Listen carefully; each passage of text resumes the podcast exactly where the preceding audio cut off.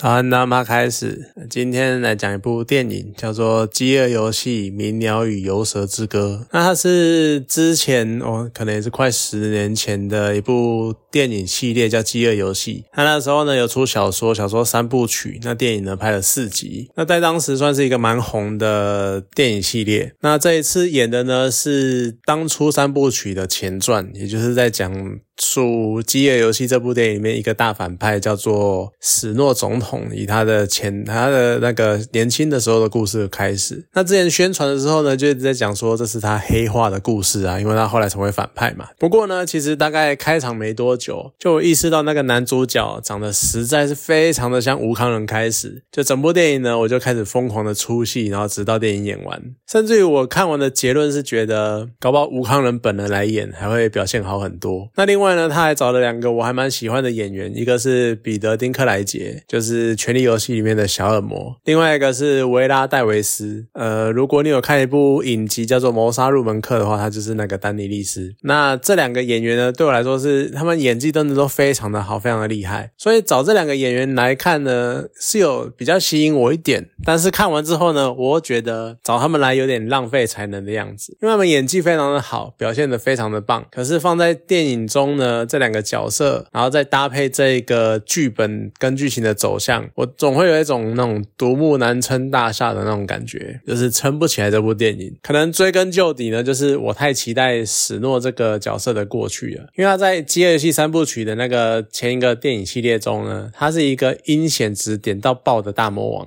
甚至于当时还被讲说是可以跟《哈利波特》里面的伏地魔比肩。那它是一部描写饥饿游戏的起源。就是基于这个游戏的起源，还有史诺如何黑化的前传电影，所以我在从小说出版的时候就已经非常的期待。不过因为就懒嘛，还没有看小说，所以呢就先看电影。只是看完真的觉得，就期望越高的话，你的失望真的会越大。而整个电影呢，是从饥饿游戏诞生前三年开始，那那个时候呢是一个叫做黑暗的日子的这一段时间呢，是施惠国跟十三区的叛军之间的战争，算内战了。那这一段呢，其实。非常的简略，简略到我觉得根本就可以删掉，还可以帮观众省十块钱，因为它超过两个半小时。因为下一幕呢，直接跳到第十届的饥饿游戏，那这一段过程呢，也只是讲一下史诺知道他爸死掉了，然后完全没有任何的铺梗或干嘛，所以觉得很莫名其妙。电影呢，就直接从呃史诺十几年后，他是一个穷鬼，他们家就是金玉其外败絮其中，就其实超级穷，但是还要撑硬撑自己，好像还是很富裕的。那个生活这样子，那他们家呢就非常的穷，所以他想要振兴、重振家族的荣光，他想要飞黄腾达的那一天，电影是从那一天开始的。然后你去看那个第十届游戏的那个竞技场啊，去对比《街游戏》第一集的十几年前那一部电影的是第七十四届的竞技场，只能说那个科技进步真的是非常的快。就是这六十年来呢，很多什么虚拟实境啊、精准投放啊，都是研发出来了。那第十届呢，他们还在那种。杀人无人机就是那个无人机直接冲进来，然后完全没办法控制这样子。可是七十世界呢，他们已经可以精准的找到定位，然后投放物质，然后再飞走了这样子。不过呢，我也说实在，看完我也觉得，好啦，你早该想到，就是你看到这么阳春的竞技场，它一开始就真的是一圈，然后很普通的平面，那你感觉就是你放二十四个人进去，一下就杀光的那种样子。是他后来有什么爆破啊，干嘛，然后制造了很多崎岖的地形，才有一些地方。好像可以躲，可以干嘛？才拖长那个时间。所以其实你看到那个竞技场，就可以猜到，就游戏本身的戏份应该不会占电影太多。可是其实电影本身真正最让我失望的，倒不是那个什么落差很大的科技感，因为毕竟是第十届嘛，就很多还很阳春。而是让我失望的是史诺这个角色的塑造跟黑化的过程非常的薄弱。因为史诺总统呢，他在三部曲中是一个阴险狡诈，然后他会让凯尼斯就是前一部的那个作呃那个主角。觉得他是一个这个像蛇毒蛇一般的角色，多多少少跟标题有呼应啊，就是游蛇之歌嘛。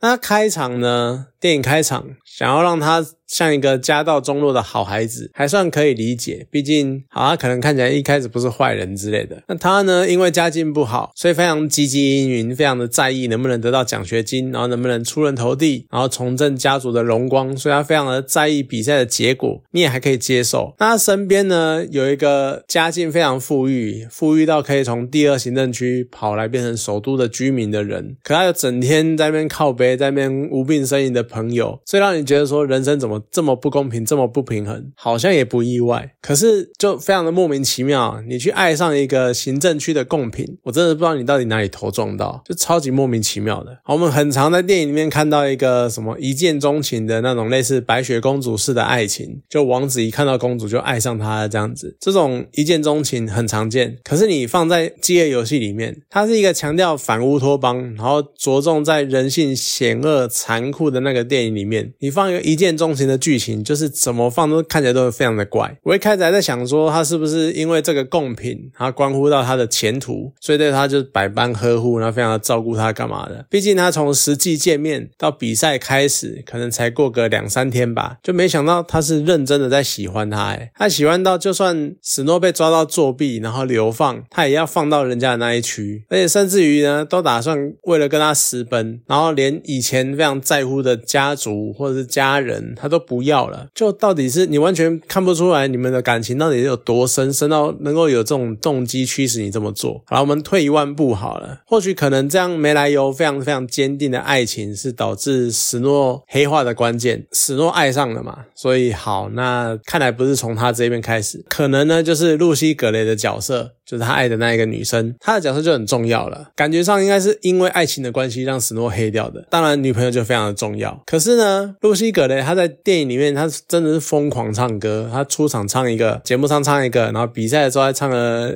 一首还两首之类的。然后后来又在那边那个舞台上面疯狂唱，就是他唱的非常的诡异。虽然说爱唱歌是他的民族天性啊，可是穿插歌唱片段的次数实在是真的有点多，甚至于是在那个。竞技场里面被一群蛇围上来的那种生死交关的那个关头，他还在唱。要不是就是电影前面有演，然后观众开一上帝视角，就我们早就知道，因为史诺作弊，所以让蛇不会咬他。我觉得电影里面的观众呢，可能当下真的会以为他想要用歌唱，然后让蛇停止攻击，他就直接用歌声驯服那些蛇，这样子，他直接变成那个白雪公主的前段，然后顺便搭配演员梗，因为这个女主角呢就是。白雪公主到时候的女主角就搭配这个演员的连结，然后直接宣传白雪公主这样子，就超莫名其妙的。而且呢，她被抓完全没有任何的紧张感。你今天是一个贡品，然后你要即将上竞技场厮杀，你看起来就算你再怎么乐观，再怎么奔放，好了，你都不太可能一下车就开始噼里啪啦讲一堆话，然后跟大家都超熟、超超热络这样子，就超莫名其妙。你一点紧张感、一点哀伤感、一点。负面的感觉都没有，就你也太正面了，我真的觉得这个情感描述、角色塑造真的是非常的莫名其妙。那当然照剧情演呢，就我刚刚讲了嘛，露西·格雷一定是一个关键角色。那恋爱中的情侣呢，他们会感情生变导致那个黑化的话，八九不离十就是背叛嘛。只是我原先以为，就可能露西·格雷她也是在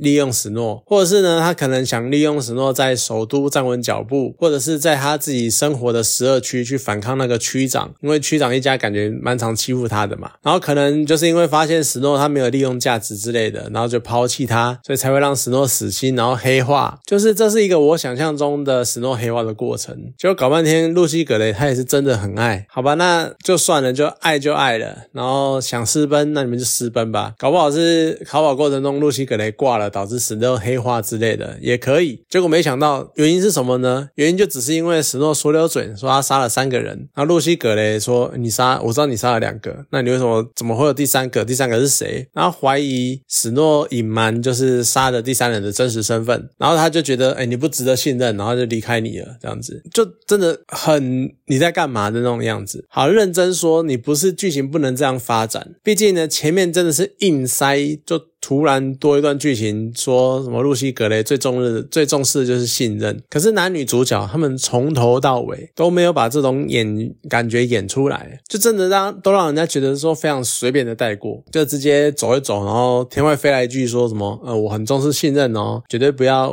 一定要让我相信你干嘛的。然后呢，或者就直接质疑。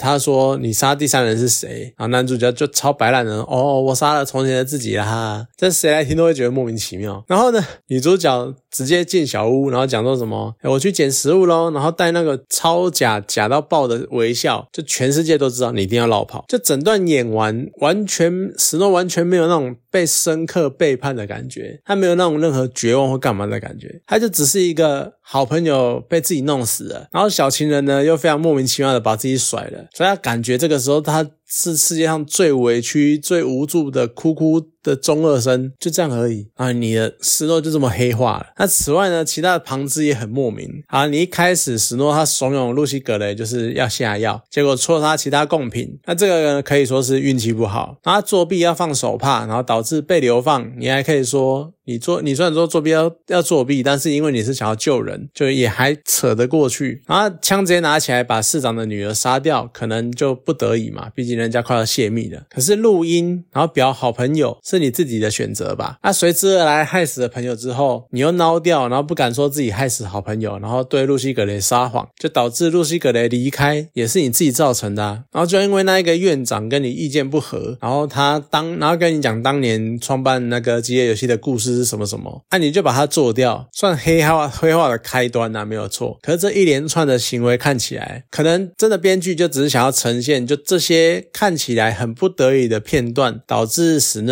就是越走越歪，然后走到最后变成邪恶的反派这样子。可整体演出呢，我只会让我只会觉得，就是史诺是一个彻头彻尾的中二病患者。拜托，他是史诺，他是那个阴险的王者，他是饥饿游戏里面的佛地魔。那搞半天，他只是一个中二病。我真的看到这边就白眼不知道翻到哪里去啊！啊，结果真的说实在，看完这一堆有的没的，我真的。整部电影看完，我觉得最好看的结果是竞技场大爆炸那一幕。就你去影厅看的话呢，你会蹦蹦蹦，然后非常震撼，然后你看到那个梁啊、柱啊什么全部掉下来干嘛的，那个场景、那个场面，好够大、够震撼。结束了，没有了，就这样。所以说，在真的就是期望越大，失望越大。好啦，就真的很可惜，因为它可以。